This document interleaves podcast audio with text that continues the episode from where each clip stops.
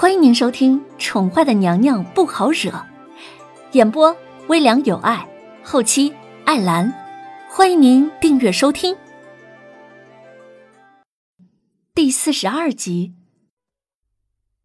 萧氏自打生了嫣儿之后，老爷就不再跟她亲近。女人家呀，还是要早早的找个可靠的夫家，才能出人头地。否则，像她一样，女儿都快嫁人了，她却还是一个身份卑微的侍妾。那个女人已经死了十九年了，她却还是不能取代那个女人在老爷心目中的地位。她的人生说起来也算是可悲至极。娄雨嫣闻言有些犹豫：“娘亲。”萧氏自嘲的一笑：“，你也知道，你爹。”打那个女人死了之后，就我这么一个女人。可他这么些年，从来没有想过将我扶正。我为了这个家付出了多少心血呀？难道连个名分都得不到吗？娘亲不想让你跟娘一样，虽然你是丞相府的二小姐，但毕竟是庶出。你爹为官这么多年。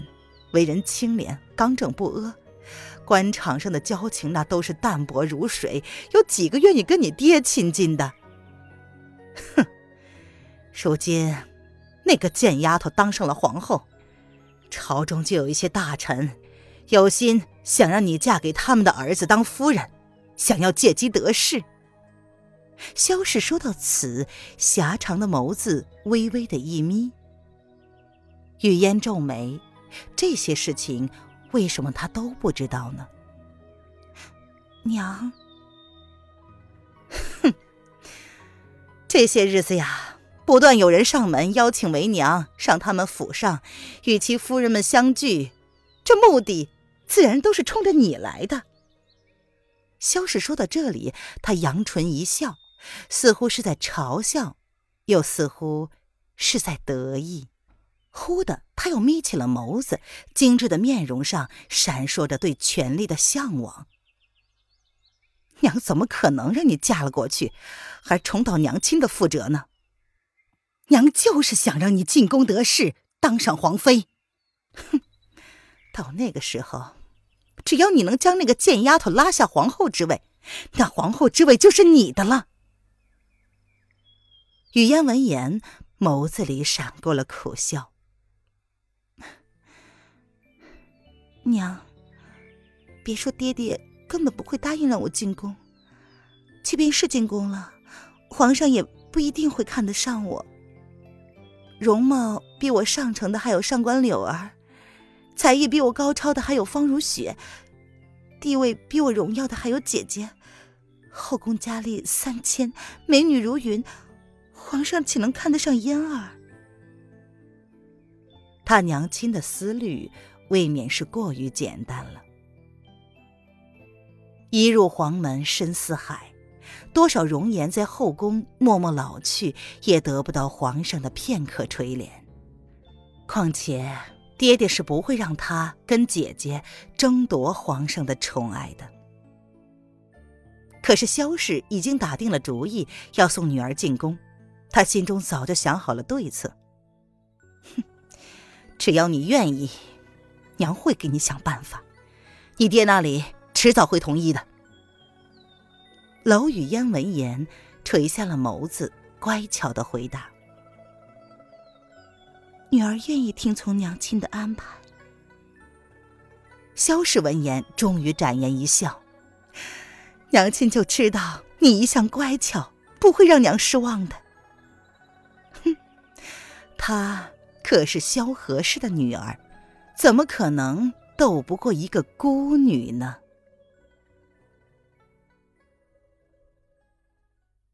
凤七宫那一日，御花园一见之后，叶轩寒忙于离国使者来朝之事，好些日子都没有进后宫了。凌渊整日待在凤七宫乘凉，自然没能再见到他。而凤七公也因为凌渊的那一道懿旨，一般的妃嫔不敢轻易上门打扰，生怕自己成为了枪头鸟，死活都不当第一个。倒是方如雪，隔三差五的就来凤栖宫跟凌渊亲近，凌渊偶尔闭门不见，偶尔开门欢迎，这若即若离的态度让方如雪摸不着头脑。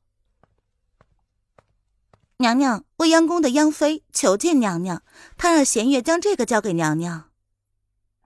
凌渊正在一个人玩下棋，听闻“央妃”两个字儿，不由得抬眸挑眉。他 倒是差点忘了还有这么一号人物呢。他接过来弦月送过来的手绢儿，凌渊挑了挑眉，请他进来吧。这个苏央儿倒是挺有志气的。前些日子被他拒之门外的妃子里面，似乎也没有听到过他。是娘娘。弦月闻言点了点头。这段日子跟着这位与众不同的娘娘，弦月的心里多少有点明白。皇后娘娘做事一向有她的原则和计划，拒绝了那么多妃子的求见，却独独没有拒绝央妃，这定然是有娘娘自己的想法。弦月退出去，不片刻便领着苏央儿进来了。苏央儿一套淡绿色的繁花宫装，外面披着一层粉色薄纱，宽大的衣摆上绣着绿色的花纹，与宫装相衬。三千青丝撩起来，简单的挽了一下，其余的垂在了颈边，点缀的恰到好处。头上插着镂空飞凤金步摇，随着布帘轻移，发出了一阵叮咚的响声，衬得别有一番风情美丽可人之姿。这个苏央儿变得有些不一样了，可是凌渊又说不上她哪里不一样。渊姐姐，啊不，臣妾参见皇后娘娘，娘娘千岁千岁千千岁。苏央儿嘴角泛着含羞青涩的笑容，见到凌渊正要唤她姐姐，刚出口便意识到两个人的身份已经不能同日而语了。昔日他俩同住在一个屋檐之下，苏央儿承凌渊几次的搭救，如今平步青云，成为了仅次于四妃的央妃。不仅皇上十分喜爱她那娇媚含羞的嗓子，也十分欣赏她。与世不争的性子，虽然去未央宫的频率并不高，但是比起其他的妃子，她算是极其幸运的女人了。